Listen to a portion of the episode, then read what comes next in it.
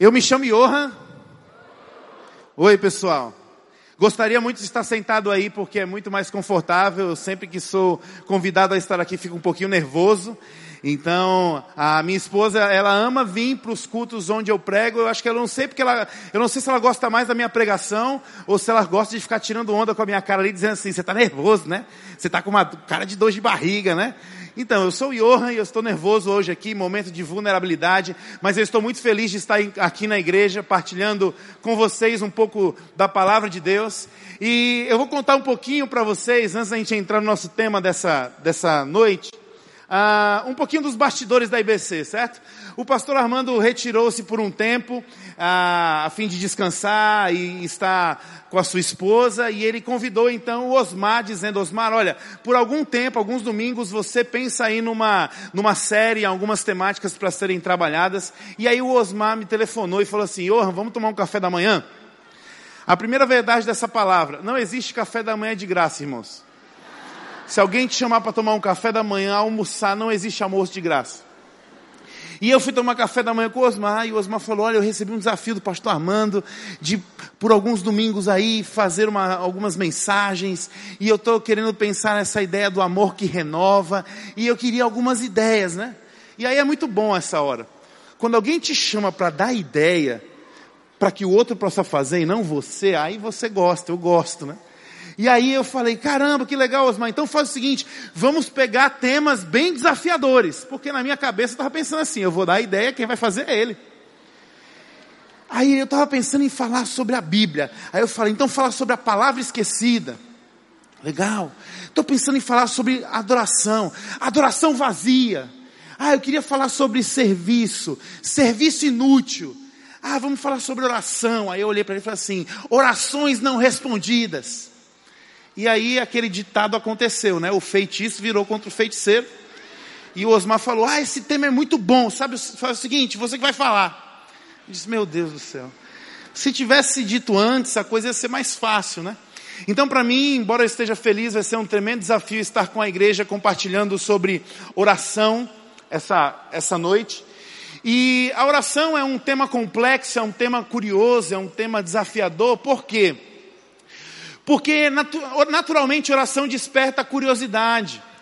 Oração é algo misterioso, é algo místico. E nós nascemos no Brasil, nós somos brasileiros, e quando nós olhamos para a nossa cultura brasileira, o brasileiro ele gosta de misturar algumas coisas. Muitas dessas misturas dão muito certo, outras misturas não dão tão certo assim. E nós vivemos em alguns aspectos uma confusão. E aí, quando nós olhamos para a oração, o brasileiro é um povo extremamente folclórico. E aí a oração, para alguns, ela ganha uma vertente como, não, oração é reza, oração é uma fezinha. Não, oração é uma chave. É como se Deus estivesse no trono esperando você digitar a senha certa para você conseguir acessar a bênção. Algumas pessoas pensam e vivem dessa forma. Algumas pessoas acham que oração é uma simpatia. Não, se eu fizer três orações, se na virada do ano eu passar a minha virada do ano orando, eu vou receber alguma bênção no ano que vem. Tratamos a oração também muitas vezes como encantamento. Eu tenho tido a oportunidade de servir adolescentes. E servir adolescentes é um desafio muito legal, é teste para cardíaco. E eu costumo brincar com eles dizendo assim: olha, vocês às vezes tentam me dar, me provocar em mim uma parada cardíaca. Como? Existem uns caras, quando estão chegando com 17 anos de idade, eles chegam para mim e dizem assim: Johan, quero conversar com você, cara. E aí, meu irmão, diz aí o que foi. Cara, sabe como é, né? 17 anos, estou olhando aí quem está no meu radar, e eu estou orando com uma menina. Eu quase caio para trás. Eu olho para ele e digo assim, cara, você está querendo me matar? Teste para cardíaco? Eu nunca vi você orando por um prato de comida. E você agora já está orando por uma pessoa. Como é que você passou de fase tão rápida?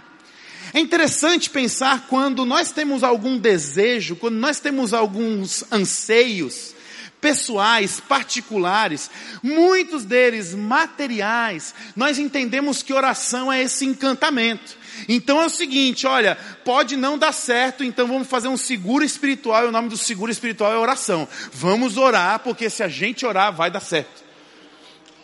Oração é um tema desafiador, por quê? Porque nós não compreendemos muito bem o que oração significa.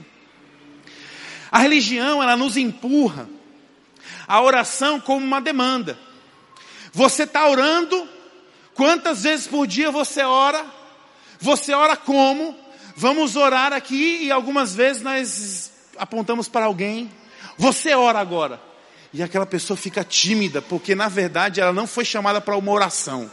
Ela foi chamada para uma avaliação da sua vida espiritual através de um momento onde ela vai proferir algumas palavras diante das pessoas.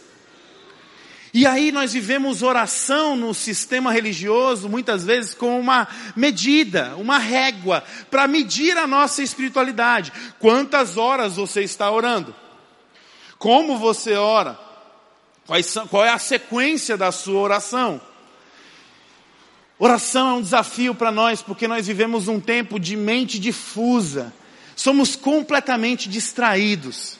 Amados, eu não sei se já aconteceu isso com você, mas você percebe que sua vida de oração não está acontecendo, e aí você para e pensa assim: eu preciso orar. Mas ao invés de você fazer isso assim que você tem esse, essa iluminação do Espírito, você diz assim: eu oro já já. Eu preciso tanto orar, mas já já eu oro. E a vida vai acontecendo, a sua rotina vai acontecendo, e as coisas acontecem, acontecem, acontecem, e a oração vai sendo empurrada. E aí, quando você está mais para lá do que para cá de sono, você já lavou a louça, você já conversou com o seu marido, com a sua esposa, já brigou com seus filhos, você já fez tudo o que tinha que fazer. Aí quando você deita na cama, você lembra: meu Deus, eu preciso orar. E ali começa um desafio. E o desafio é terminar a oração antes de você dormir. Momento vulnerabilidade. Alguém aqui já começou a orar à noite e só conseguiu dar o amém quando acordou no outro dia? Gente, temos uma mente difusa, somos distraídos. Será que acontece só comigo isso? Senhor, eu entro agora na tua presença. Pai, o Palmeiras perdeu de 3 a 0.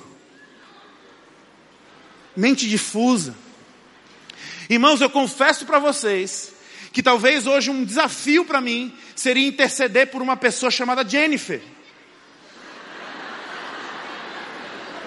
Seria um desafio para mim, porque a minha mente é difusa.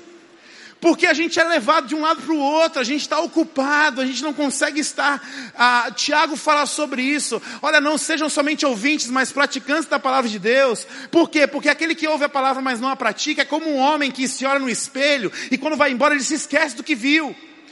Nós somos hoje essa geração sem pertinência, sem pertencimento. Parece muitas vezes que nós estamos falando com Deus no. Ah, eu vou usar aqui o exemplo da minha, minha amada esposa. Minha amada esposa, ela consegue lavar louça, falar no WhatsApp, conversar comigo, fazer conta matemática, tudo ao mesmo tempo.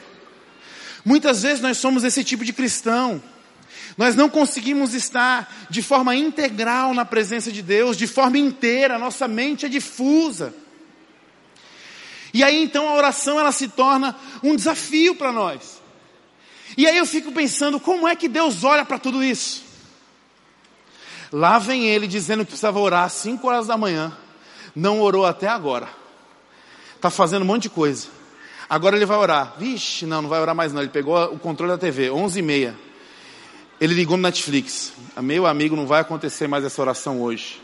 Lá vem ele, vai começar a orar. Ó. Quer ver, Espírito Santo, quer ver? Ó? Eu vou dar três minutos. Ele não vai chegar no amém. Aposta comigo, Jesus. Como será a expectativa de Deus? Como será que Deus olha para nós enquanto pessoas que estamos vivendo essa grande confusão no que se diz respeito à oração? Será que Ele responde às nossas orações? Será que Ele tem expectativa de que eu e você possamos cultivar uma vida de oração diante de tanta doideira que acontece na nossa vida? Como é que será que Deus olha para isso? Será que de fato as nossas orações serão respondidas? O meu intuito essa noite é compartilhar algumas verdades que nos ajudarão aqui na compreensão de desfrutar o privilégio que é uma oração. Mateus capítulo 6, verso 10, Jesus falando sobre isso, ensinando o Pai Nosso, tem uma frase no Pai Nosso que ela é tremenda. Qual é a frase? Seja venha o teu reino, seja feita a sua vontade, assim na terra como no céu. Então a dimensão da oração, ela nos leva ao entendimento que existe uma conexão entre o que acontece na terra e o que acontece no céu. A oração é essa intercessão.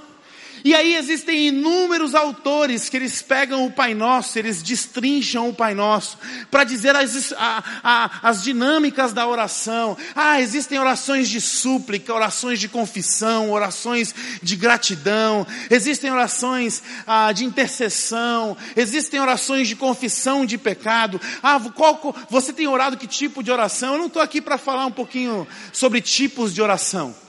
Mas quando nós olhamos para os salmos, nós percebemos que existem dois trilhos, duas expressões maiores de oração. E eu queria conversar com vocês sobre isso agora. E para ficar didático aqui, você vai entender comigo que existem dois trilhos. E o primeiro trilho eu vou chamar de orações centradas na comunhão. O que são orações centradas na comunhão? São aqueles momentos onde você entra na presença de Deus, onde você busca a Deus e você está adorando a Deus, você está exultando a pessoa de Deus, você está feliz, você está convicto que Deus está ali. São momentos que você perde a noção do tempo. E você diz, puxa, que delícia estar aqui na presença de Deus. São momentos que você até chora de alegria, chora de contentamento. Você é constrangido de tanto que você percebe como Deus se move na sua vida.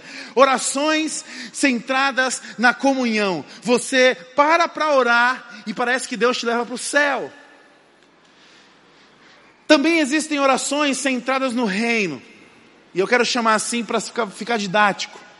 Orações centradas no reino são aquelas orações, diferentemente da oração centrada na comunhão, oração centrada no reino são aqueles momentos onde eu e você nós estamos orando, mas de fato nós não queríamos orar.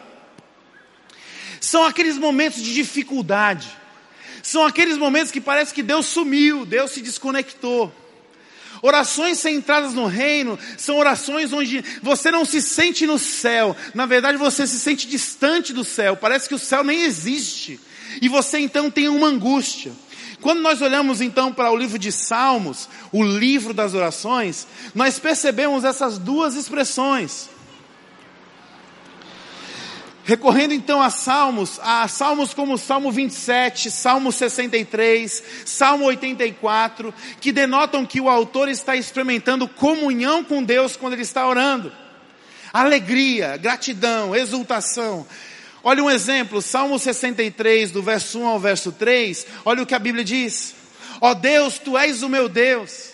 Eu te busco intensamente, a minha alma tem sede de ti Todo o meu ser anseia por ti numa terra seca, exausta e sem água. Eu quero contemplar-te no santuário e avistar o teu poder e a tua glória. O teu amor é melhor do que a vida, por isso os meus lábios te exaltarão. Esse tipo de oração é oração centrada na comunhão.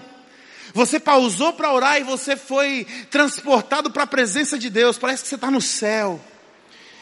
Isso de fato denota um momento de profunda comunhão com Deus. Porém, há uma outra vertente nos Salmos.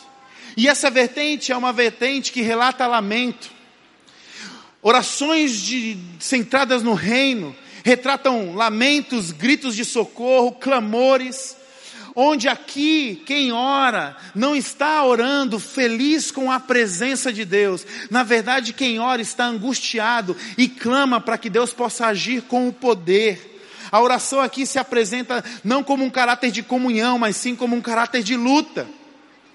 E aí o Salmo 10, Salmo 13, Salmo 39, Salmo 42, Salmo 43, Salmo 88 são alguns exemplos disso.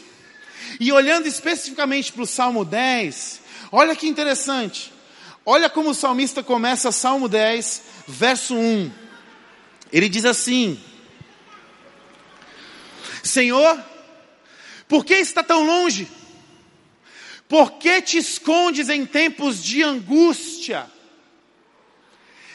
O salmista foi levado a um tempo de oração, e nesse tempo de oração, o salmista ele não entra na presença de Deus para adorar a Deus. Ele está tão contrito, ele está tão angustiado, que ele entra na presença de Deus, ele busca falar com Deus para questionar a Deus: Senhor, onde o Senhor está? Por que está tão longe? E aí nós percebemos também que nesse salmo, olha que lindo isso. No começo do salmo, o salmista orando, ele não sabe onde Deus está.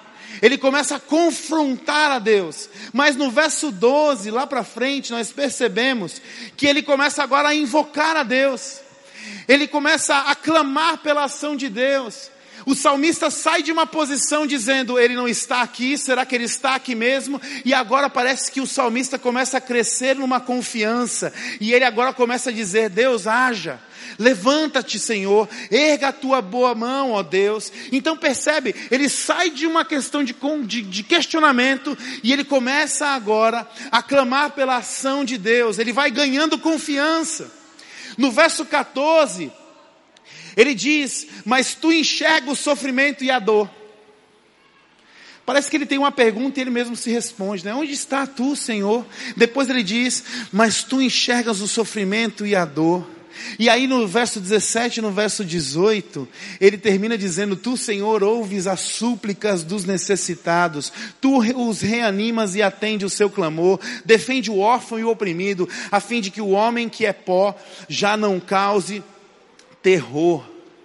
Gente, isso é lindo. Por quê? Porque não importa se eu e você nós estamos entrando na presença de Deus, se nós estamos buscando a Deus em oração, não importa se você está buscando a Deus em oração porque você está feliz, você está grato, você está exultando, se você ora porque você tem esse sentimento de comunhão com Deus, ou se você está orando num sentido de contrição, é lindo perceber que a oração é um caminho estabelecido por Deus, para mim e para você, para que nós possamos, a partir da oração, crescer em confiança. Presta atenção nisso. Salmo 10 nos mostra essa vertente. Você estava com dúvida de Deus, mas decidiu orar. E aí você sai da pergunta e você vai evoluindo. E o salmo começa com alguém questionando, mas termina com alguém confiando em Deus. Então a oração é uma jornada de confiança em Deus. O livro dos Salmos nos ajuda então a entender isso a entender que a oração ela me leva para um, para, um patamar de confiança, onde eu e você somos desafiados a sermos transparentes com Deus e conhecê-lo. E aí você para para pensar e diz assim, mas Johan, por que, que eu tenho que orar se Deus já conhece todas as coisas? Johan, por que, que eu tenho que falar todas as coisas para Deus se Deus já sabe de tudo? Eu estou perdendo meu tempo. Pensa comigo, às vezes a esposa marca um almoço em família na sua casa, e aí ela faz aquela lasanha, e a lasanha atrasa uma hora, e o marido está com fome, chegou os familiares, e a esposa, na tentativa de mostrar para a família que o marido ele é espiritual, antes de, orar, de comer, ela chama o marido para orar. O marido está morrendo de fome. Aí o marido olha para a lasanha, olha para a família, olha para a esposa, doido para dar aquela primeira garfada, e a esposa, vamos orar. E ele diz, vamos orar, pessoal. E as pessoas, ah, vamos orar. E baixa a cabeça e diz assim: faça mal, faça bem, em nome de Jesus, amém. Aí a esposa fica com raiva. Por quê? Porque o marido perdeu a chance de expressar a sua espiritualidade para a sua família. E aí o marido discutindo com a esposa à noite, depois do fantástico, ele diz assim para ela: "Para que, mulher, que eu preciso orar? Para que eu preciso usar tantas palavras? Porque a Bíblia diz que ainda que a palavra me chegue na boca, a saia da minha boca, o Senhor já conhece. Eu não tenho que usar tantas palavras. Meus irmãos, nós temos que orar diante de Deus, nós temos que ser transparentes, nós temos que usar todas as palavras possíveis, não porque Deus não sabe o que nós precisamos e desejamos, não porque Deus precisa conhecer os nossos desejos, porque Deus já conhece. Nós precisamos orar porque nós precisamos ser transparentes e orar para quê? Para que nós possamos conhecer quem Deus é. Então, quando você expressa para Deus de transparência, vulnerabilidade, integridade de vida, e você mostra de fato o que tem dentro de você, na oração você cresce em confiança para conhecer Deus melhor. Pensa comigo. No Evangelho, uma mulher tinha hemorragia. E ela sofria de um mal, e ela toca Jesus na barra das vestes, por trás, escondida, e ela quer ir embora porque ela foi curada. Jesus parou no meio do caminho da multidão, ele estava indo para uma situação onde uma criança estava prestes a morrer. E ele para, e ele começa a perguntar: quem me tocou? Quem me tocou? Quem me tocou? Quem me tocou? Meus irmãos, você acha mesmo que Jesus precisa desse tipo de pergunta? Você acha mesmo que Jesus precisava assumir essa postura de parar no meio do caminho e ficar quem me tocou? Gente, ele ia fazer um, passava um zap para o céu. Espírito Santo está na escuta. Alguém me tocou, quem foi? Puf, revelava. Jesus, quando para e pergunta quem me tocou, não é porque Jesus precisava saber quem o havia tocado. A pessoa que tocou Jesus precisava saber quem ele era. Por quê? Porque ela experimentou cura, ela experimentou bênção, ela experimentou mistério. Mas um cristão que compreende que Deus é relacional, não vive somente do misticismo, da cura e do mistério. Por quê? Porque o nosso Deus ele é um pai e ele é um pai relacional. Então ele quer ser conhecido. E é por isso que Jesus para e diz quem me tocou. Por quê? Porque aquela mulher precisava saber quem Jesus era. Por quê? Porque um cristão não vive só de ação sobrenatural de Deus. Cristão vive com intimidade com Deus. Aquela mulher não foi liberta do seu mal, ela só tinha sido curada.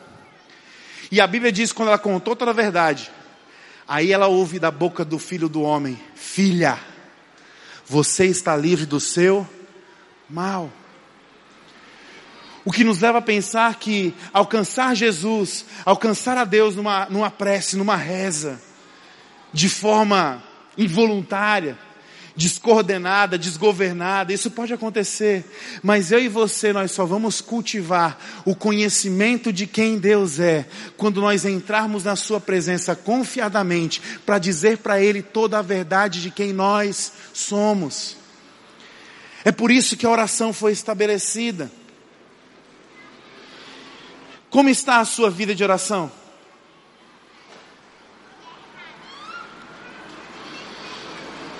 Quando Jesus ele foi nos ensinar como orar, ele falou uma coisa que me inculcou durante muito tempo.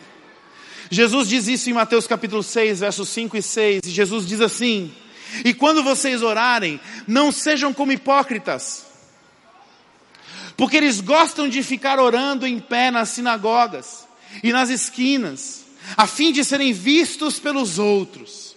Eu lhes asseguro que eles já receberam sua plena recompensa. Mas quando você orar, vá para o seu quarto, feche a sua porta e ore a, Deus, ore a seu pai que está em secreto. E então o seu pai que, no, que o vê no secreto o recompensará. Meus irmãos, em nome de Jesus, entenda essa palavra. Se eu e você nós não temos vida com Deus no lugar secreto, é melhor nós deixarmos de orar diante do prato da comida na frente da família. Porque isso pode ser teatral. Isso pode ser hipocrisia. Isso pode ser enganação. Isso pode ser uma oração vazia. Se você ora diante das pessoas, na expectativa de que as pessoas te admirem mais, de que as pessoas olhem, prestem atenção em cada palavra que você diz, se quando você ora você se preocupa muito mais com aqueles que estão te ouvindo do que com o Pai que te vê, isso é hipocrisia. Então talvez nós precisamos parar de orar em público e voltar para o secreto, voltar para a intimidade com Deus. E aí nós percebemos aqui Jesus falando uma coisa intrigante. Ele disse assim: os hipócritas, eles oram para as pessoas verem, e eles já receberam a sua recompensa. E eu fiquei pensando: que recompensa seria essa? Seguidores, admiradores, vaidade, respeito, admiração. Que recompensa seria essa? Pensa comigo. Se sua mãe diz para você, filho, pega aquele pote de café na dispensa, abre o pote, e você pega o pote, abre o pote e o pote está vazio. O que que tem dentro do pote? Nada. A recompensa de alguém que chega diante de Deus e que faz oração hipócrita, A recompensa de quem faz isso de forma teatral é nada, é vazia. Jesus então ele nos convida a olhar para a voltar para o lugar secreto de oração, onde eu não tenho mais que dividir a minha atenção com os outros. Percebe? Por que, que você tem que se trancar em algum lugar? Por que, que você vai para um secreto? Porque no secreto eu não preciso mais dividir a minha atenção com o que os outros pensarão de mim. Porque muitas vezes é isso que acontece. Porque no secreto eu não preciso ficar medindo as palavras. Quais são as palavras certas para dizer nessa ocasião? Como é que está o meu português enquanto eu estou falando aqui? Porque se eu falar uma palavra errada, eu sei que aquele meu tio vai dar risada na minha cara. E aí você deixa de orar a Deus, você passa a orar pelos outros. Por que, que Deus nos pede para ir para o secreto? Porque a oração pública pode demorar demais e pode começar a incomodar as pessoas, e você começa a ficar constrangido, não para ter um tempo com Deus, mas para encerrar o tempo com Deus, porque as pessoas estão perdendo tempo. Outro momento, vulnerabilidade. Orar diante da comida para agradecer, de repente você se empolga na oração e você começa a orar, orar, orar, e a pessoa que está do seu lado ela começa a apertar a sua mão. E aí você diz assim: Eita rapaz, essa pessoa está gostando da oração. Não, não, ela está dando um sinal para você parar de orar que a comida está esfriando. É engraçado, irmãos, tem, um, tem uns tipos de améns. Entonação de amém. Aprende isso. Quando você está orando com uma pessoa e ela diz assim, amém. Esse amém, a tradução dele é continua. Vai lá. E tem uma entonação do amém que é assim: Amém. Amém. Esse amém é tipo assim: cala a boca, já deu. Para logo. Estamos perdendo a comida, está esfriando.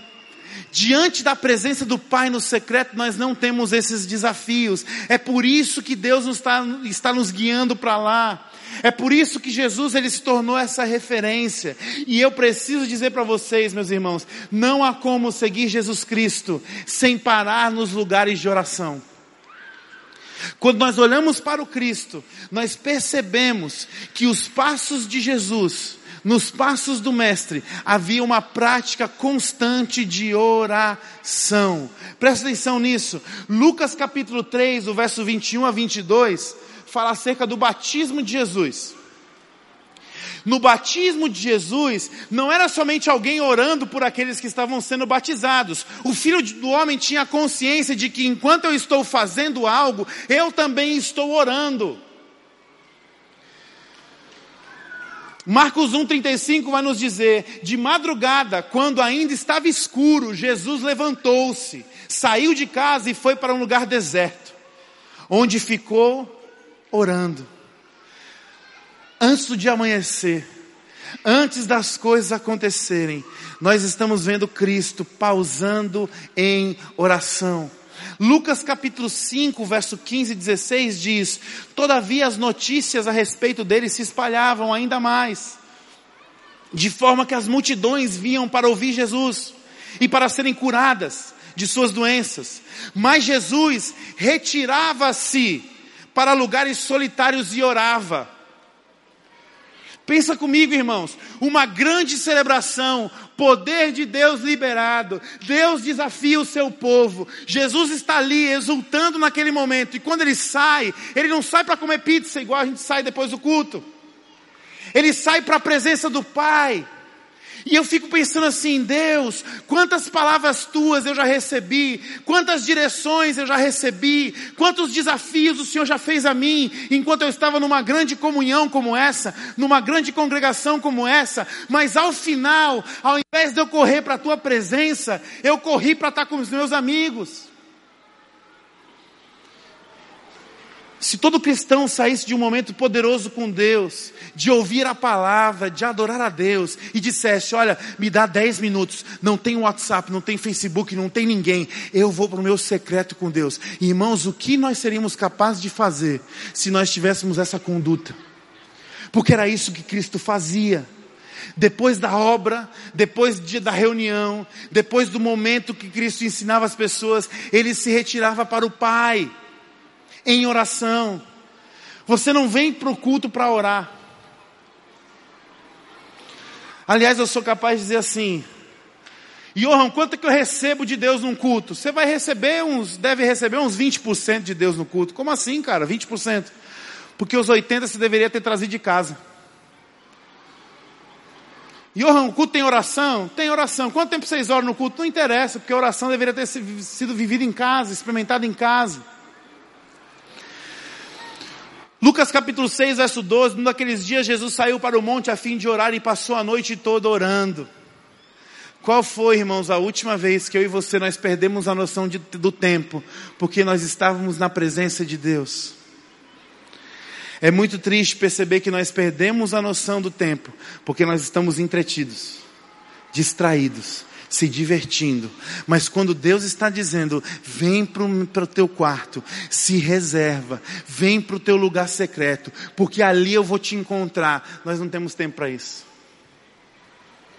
E nós estamos vendo aqui o Filho do Homem, com total comunhão com o seu Pai, gastando noites na sua presença, perdendo a noção do tempo diante de Deus. Lucas capítulo 11, verso 1. Certo dia Jesus estava orando em determinado lugar.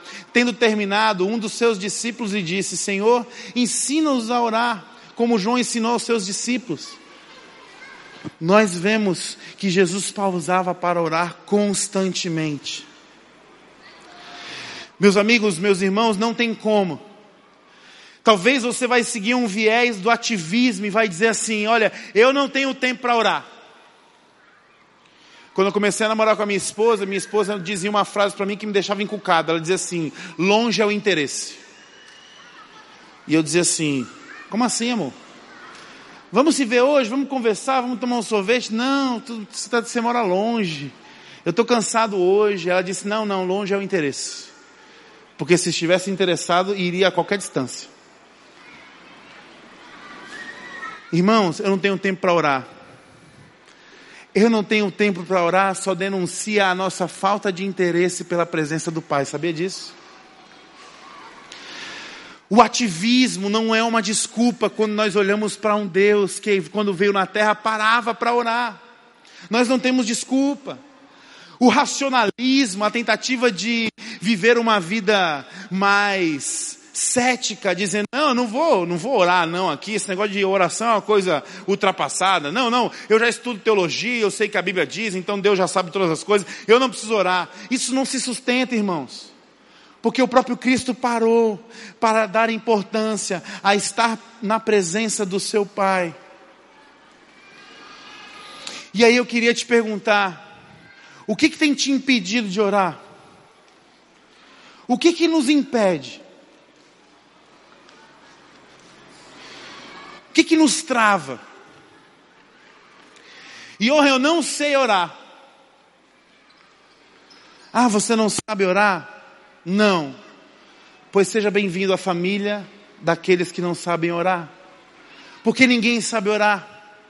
Porque a Bíblia diz em Romanos capítulo 8, verso 26, olha o que a Bíblia diz, e da mesma maneira também o Espírito ajuda as nossas fraquezas porque nós não sabemos como havemos de pedir como convém, mas o mesmo Espírito intercede por nós através de gemidos inexprimíveis. Queridos, Deus quer se relacionar conosco, Deus não quer avaliar o nosso discurso. Deus não está ouvindo as nossas palavras, Deus está olhando para o nosso coração. Eu não sei como orar, é por isso que Deus mandou o Espírito Santo para traduzir-nos. Gente, isso é poderoso. Nós somos essa família que não sabemos mesmo. Talvez o que te impede de orar, sabe o que é? Eu tenho medo de não ser respondido. Eu tenho reservas, Johan. E ninguém precisa ficar na resistência, gente. Sabe por quê? Porque o WhatsApp denunciou isso. Nós não sabemos lidar com as pessoas que visualizam e não respondem. Verdade ou mentira? Irmãos, eu tenho uma luta. Quando eu estou falando com alguém no WhatsApp que não aparece que a pessoa visualizou, eu já começo a achar que é falha de caráter. Esse cara aí não deixa a pessoa visualizar, estou entendendo. Ele quer dizer para mim que só viu no outro dia. Nós temos um problema, gente. Nós temos uma crise, a crise é: eu não vou conseguir lidar com o sentimento de que Deus visualizou as minhas mensagens, mas não respondeu. Hebreus capítulo 4, verso 16, olha o que a Bíblia diz. Assim, sendo, aproximemo-nos do trono da graça com toda a confiança, a fim de recebermos misericórdia e encontrarmos graça que nos ajude no momento da necessidade. Amados, o silêncio de Deus também é uma resposta. Deixa eu lhe dizer algo, não existe oração não respondida. Por quê? Porque o silêncio é uma resposta. E eu preciso que você compreenda isso.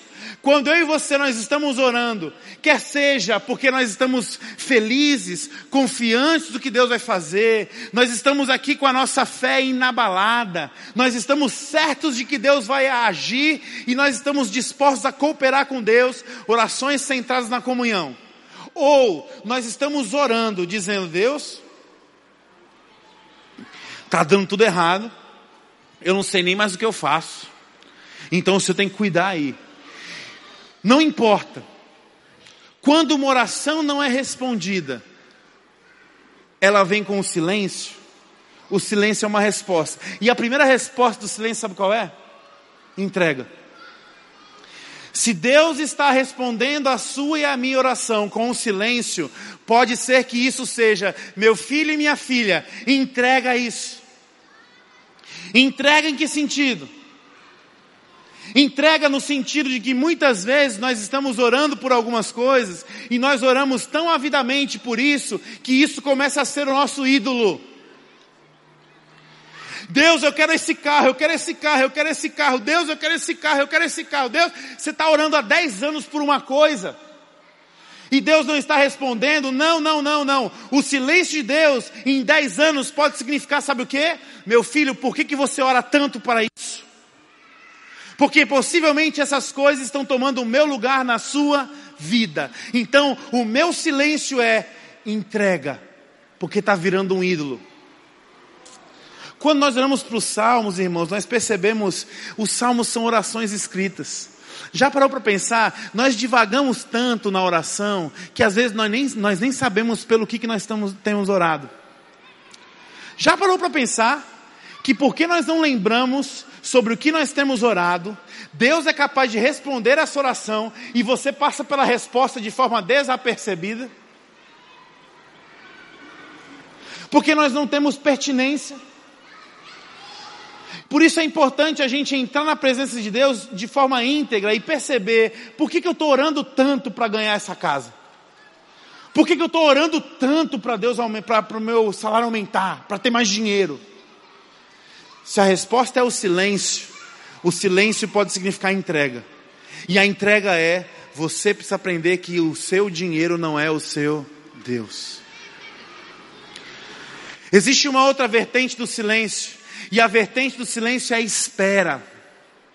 Quando eu e você nós estamos orando e a resposta é o silêncio, o silêncio pode ser espera.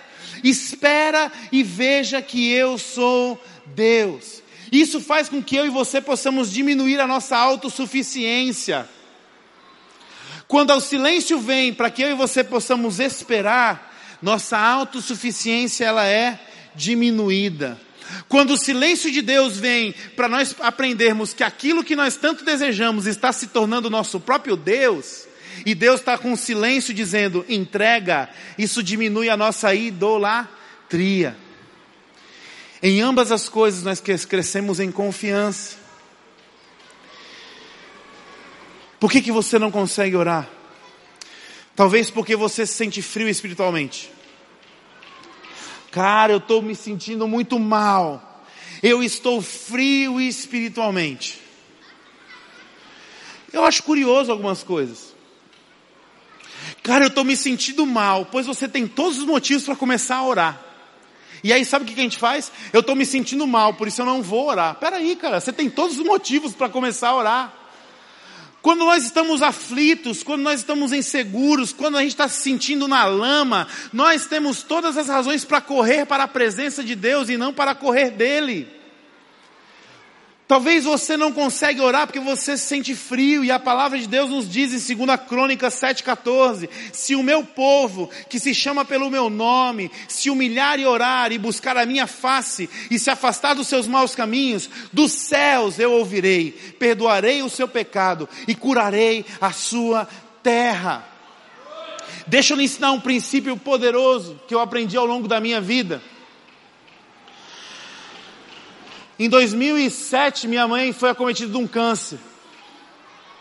Eu já conhecia o Senhor naquela instância, e eu me lembro de várias vezes colocar a mão sobre o ventre da minha mãe e começar a orar, e pedir para Deus agir, e pedir para Deus fazer alguma coisa. Horas eu tinha orações de exultação, gratidão, adoração, orações confiantes, horas eu tinha orações angustiadas orações sem esperança. E geralmente, quando nós oramos sem esperança, nós estamos lidando com um sentimento de ausência de Deus. E esse sentimento de ausência de Deus, porque as coisas não funcionam na nossa vertente lógica, ou seja, a sua mãe está com câncer, o médico está dizendo que ela tem seis meses. Você põe a mão na barriga dela e a barriga está toda dura. A sua mãe está com quimioterapia, sem cabelo. Então, as questões lógicas começam a fazer você duvidar do poder e da presença de Deus. E mesmo assim, nós oramos. E aí o que acontece? Sentimento de que Deus não estava ali. Sentimento de ausência de Deus. Sentimento de que não aconteceria nada. Você já passou por esse momento? E diante desse momento, deixa eu lhe dizer uma coisa. Quando você estiver sentindo, enquanto você ora, que Deus não está presente, que Deus não está lhe ouvindo, que a sua oração não está sendo recebida, deixa eu lhe dizer uma coisa. Esse sentimento da ausência de Deus, quando nós enfrentamos isso em oração e nós persistimos em continuar orando, a oração nos faz crescer em confiança. E quando nós perseveramos, mesmo sentindo com um sentimento de que Deus está ausente, enfrentando isso em oração, nós começamos a desejar e a ter uma genuína sede pela presença de Deus. Entende o que eu estou dizendo? Você só vai clamar pela ação de Deus, muitas vezes eu e você nós só clamaremos de uma forma genuína e profunda pela, pela presença de Deus quando nós sentirmos a completa ausência dEle. O que, que Jesus Cristo orou na cruz? Ele recitou um salmo e o salmo era: Deus meu, Deus meu, por que você me abandonou? E aí nós olhamos para isso e pensamos assim: vixe, meu irmão, agora Jesus botou tudo a perder. Está orando dizendo que Deus o abandonou?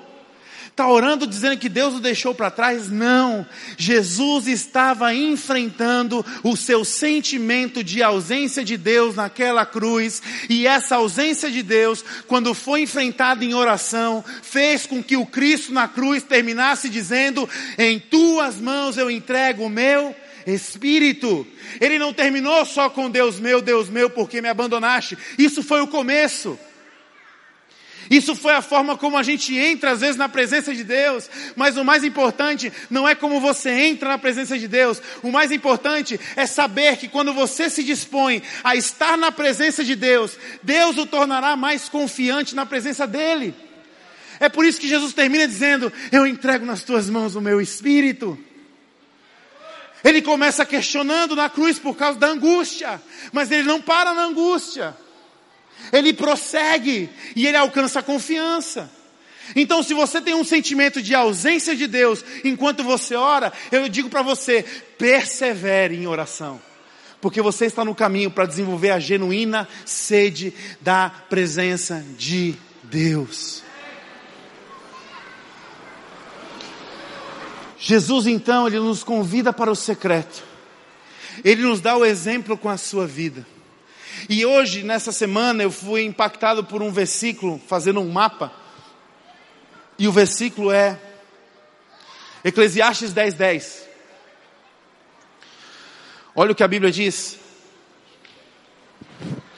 Se o machado está cego, e a sua lâmina não foi afiada, é preciso golpear mais com mais força. Agir com sabedoria assegura o sucesso. Às vezes nós achamos que a sabedoria está num ambiente de, de complexividade. Tem que ser complexo para ser uma coisa sábia. Albert Einstein dizia assim: quando a solução é simples, Deus está falando. Parece que as sabedorias mais importantes que eu e você podemos ter na nossa vida, elas são sabedorias extremamente simples. O que a Bíblia está dizendo é o seguinte, meu amigo, se você não afiar o seu machado, você vai trabalhar mais. A sabedoria assegura o sucesso. Quem é sábio não trabalha com machado cego. Quem é sábio afia o seu machado. Então aqui existe um princípio poderoso que é capaz de mudar a nossa vida. Sabe qual é o princípio? Muitos dos nossos problemas e desafios, eles não serão resolvidos somente na força do braço. Muitos dos nossos desafios e problemas não serão resolvidos com a nossa inteligência de fazer planos. Existem questões, meus amados, que somente Deus é capaz de fazer. Existem questões que somente Deus é capaz de desatar, e a nossa função enquanto seus filhos é amolar os nossos machados. E infelizmente, nós não conseguimos muitas vezes contemplar o mover e a graça de Deus, porque nós atrapalhamos o processo. Sabe por quê? Porque nós não nos afiamos em casa. Nós negamos o nosso secreto. Muitas vezes nós queremos correr para a oração quando nós já estragamos tudo. Já pensou se a gente tivesse recorrido à oração antes de começar qualquer coisa? Negligenciamos o nosso secreto, não afiamos o nosso machado. Aí a gente chega com a vida destroçada, dizendo assim: alguém ora por mim. Por que, que você não orou antes de desgraçar a sua vida? Alguém ora pelo meu casamento, meu casamento está acabando. Por que, que você não orou antes do seu casamento chegar nesse limite? E agora você quer que alguém ore por você? Amados, nós precisamos afiar o nosso machado antes de partir para o trabalho. E a oração é esse princípio poderoso. Muitas vezes nós negamos, nós condenamos Judas, traidor, como é que traiu, como é que traiu. Deixa eu dizer uma coisa. Sabe qual foi a traição de Judas, amados? A, a traição de Judas foi, foi a entrega de duas informações quem Jesus era e onde Jesus estava. A traição de Judas foi vender o seu lugar secreto. A traição de Judas foi desproteger o seu lugar secreto. Cristo estava orando no Getsemane, jardim secreto. Judas traiu Jesus por quê? Porque não protegeu o lugar secreto. Talvez nós somos como Judas, porque nós não protegemos os nossos lugares secretos de oração.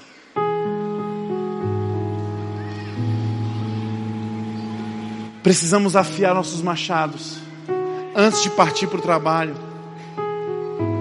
E orra, mas eu não consigo orar, porque eu continuo com medo de que Deus não vai fazer as coisas. Eu continuo com medo de não ser ouvido. Eu continuo com medo de não ser respondido. Deixa eu lhe dizer algo. Por dois anos, eu orei na minha mãe, orei com ela, orei por ela orei em reunião de oração, orei na igreja por dois anos. No final de dois anos, Deus levou a minha mãe para a sua presença. E em alguns momentos depois da partida da minha mãe, eu lutei.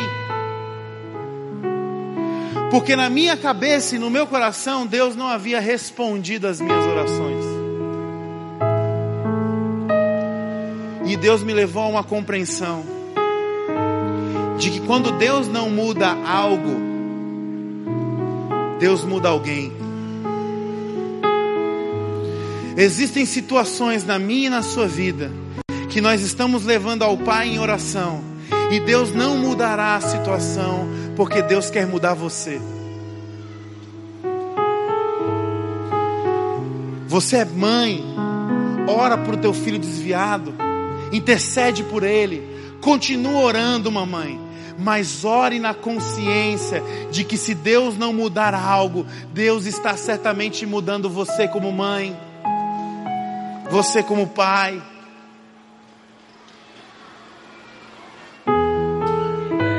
Deus pode não mudar algo, mas Deus sempre muda alguém quando nós afiamos nossos machados. Minha mãe faleceu em 2009. Quando ela faleceu, sabe qual foi a minha postura? Tentar mostrar para os irmãos maturidade espiritual aqui agora. Deus é soberano, irmãos. Glória a Deus. Nossa, o cara é espiritual, né? Depois que minha mãe faleceu, minha mãe faleceu em outubro. Irmãos, meses após meses foram acontecendo desgraças na minha vida durante um ano. Minha mãe faleceu, meu pai decidiu que cada um ia morar num lugar. Minha avó, mãe da minha mãe, pessoa mais próxima que eu tinha da minha mãe, foi embora para São Paulo. Minha irmã foi abandonada pelo marido com criança de colo ainda.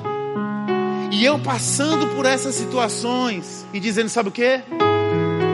Deus é soberano. Deus é soberano. Só depois de um ano e dez meses, eu me dei conta da minha distância de Deus. Só depois de um ano e dez meses eu percebi que eu estava fazendo orações vazias e mecânicas. E como é que eu descobri isso? Estava numa reunião de oração e fomos convocados a orar por algumas nações. Cada um pega uma bandeira de uma nação na sala, tinham várias bandeiras. E eu mirei em dez bandeiras. E quando liberou o povo para orar, os caras pegaram todas as bandeiras que eu sabia. Sobrou só uma no canto da sala. Quando eu peguei aquela bandeira, até hoje eu acho que aquela bandeira é de Marte. Uma bandeira esquisita.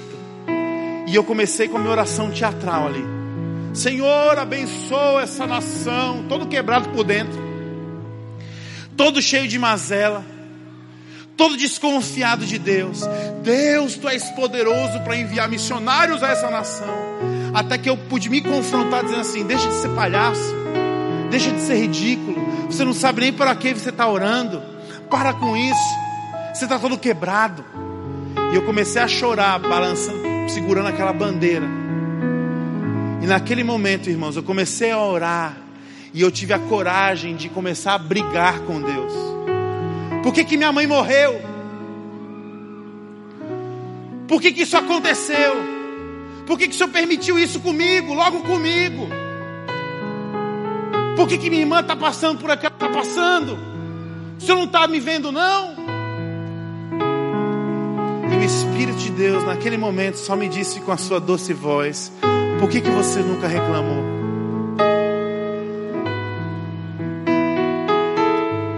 Irmãos, nós não precisamos estar fortes para orar. O grande segredo é nós chegarmos fracos na oração. Oração é um exercício de vulnerabilidade. Um cristão, ele não vence as suas batalhas com os seus punhos em riste. Um cristão, ele vence as suas batalhas com os seus joelhos dobrados um cristão, um cristão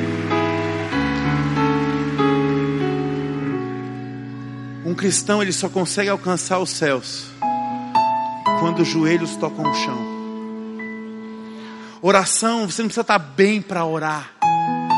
Você não precisa estar forte para orar. Oração é o exercício da fraqueza. Oração é o exercício de dizer: Deus, por que, Senhor? Por que isso aconteceu comigo? Por que, que eu estou passando pelo que eu estou passando? Porque quando nós somos vulneráveis e perseveramos, nós crescemos em confiança. E honra Deus te respondeu porque Ele fez tudo isso? Muitas coisas não. Mas o fato de eu ter colocado isso para fora fez entender mais quem eu era e me ajudou a compreender mais quem Deus era. E para finalizar com vocês, eu quero ler um último versículo e eu quero te desafiar a essa semana separar um momento para dizer assim: Ei, Instagram, tchau. Ei, WhatsApp, tchau. Esposa, marido, eu vou sumir por 10 minutos porque eu vou ter o meu secreto com meu pai. Eu queria que você priorizasse isso, amado. E priorizando isso, eu queria que você meditasse em João 17 Eu vou ler só um versículo. Essa é a última oração de Jesus antes dele subir para a presença do Pai. Em João 17, sabe o que Jesus ora? Ele ora interessante, gente. Olha que lindo. Ele está orando dizendo: Pai, assim como eu e o Senhor somos um, eu quero interceder para que eles possam ser um contigo. Jesus está orando por mim e por você, para que nós possamos ter comunhão com Deus. Deixa eu lhe dizer algo. Talvez você não sabe como orar. Talvez você se sente frio espiritualmente. Talvez você está se sentindo distante de Deus. Talvez você não tenha fé suficiente, você acha que Deus não vai te responder. Mas lembre-se disso. Quando eu e você nós paramos no nosso secreto, Deus já está trabalhando porque Jesus orou por isso na sua última oração. Deus, eu não sei o que te dizer nessa hora, Senhor, mas eu sei que o Pai já orou por mim. Eu sei que o meu Senhor já intercedeu para que eu estivesse aqui. Senhor, eu não sei se o Senhor vai responder minha oração, mas eu estou fazendo isso porque eu sei que Jesus orou por mim. Que nós possamos fazer isso de forma segura e confiante. Aquele que começa a boa obra há de completá-la. Amém? Vamos orar nesse instante, curva a sua cabeça, fecha os teus olhos.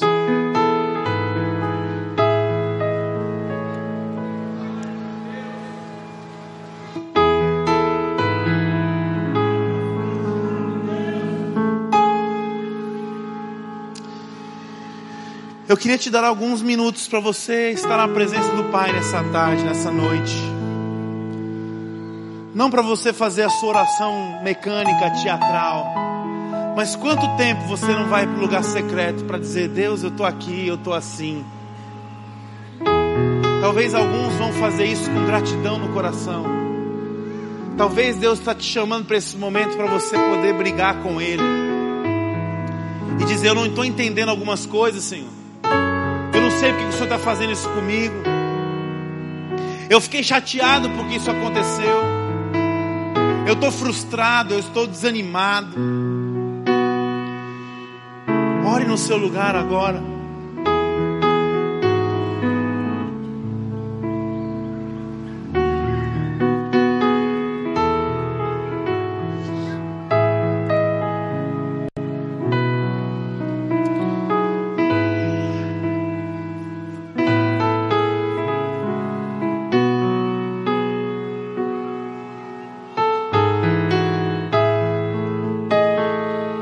Quais são as questões que você está tentando resolver na tua força? E hoje Deus está lhe dizendo: pare de lutar, descansa e saiba que eu sou Deus. O que, que você precisa entregar para o Senhor hoje?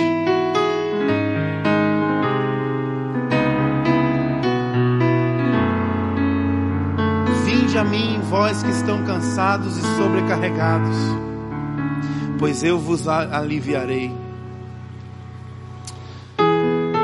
Ah, Deus, nós estamos mais uma vez na tua presença, Senhor. Constrangidos pelo teu amor. Não sabemos o que dizer muitas vezes. A nossa fé ela é abalada todo o tempo. Às vezes nós nos sentimos falando com um vazio.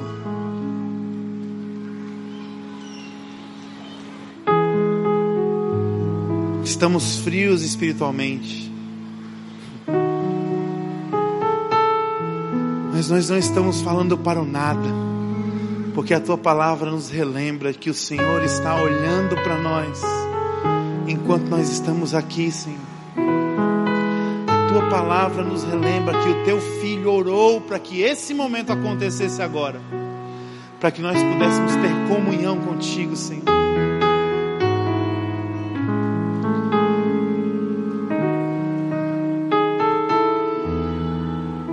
E enquanto nós estamos orando nesse lugar, nesse ambiente, não poderia deixar de dar a oportunidade para aqueles que decidem hoje mudar de vida, confiando na pessoa e na palavra do Senhor Jesus, o recebendo como Senhor e Salvador.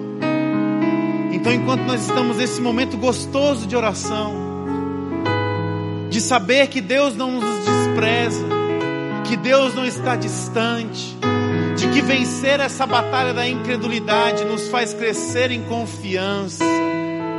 Enquanto nós estamos nesse espírito, talvez hoje é o seu dia de se entregar a Jesus. Talvez esse é o seu momento de dizer: Deus, eu estou aqui, Senhor. Eu estou entendendo que o Senhor quer fazer algo na minha vida. Se esse é o desejo expresso do seu coração, nessa noite, eu queria te desafiar a receber uma oração de alguém, a receber um abraço. Se você quer se entregar a Cristo hoje, eu queria que você ficasse de pé no seu lugar agora, porque você vai receber de alguém uma oração e um abraço.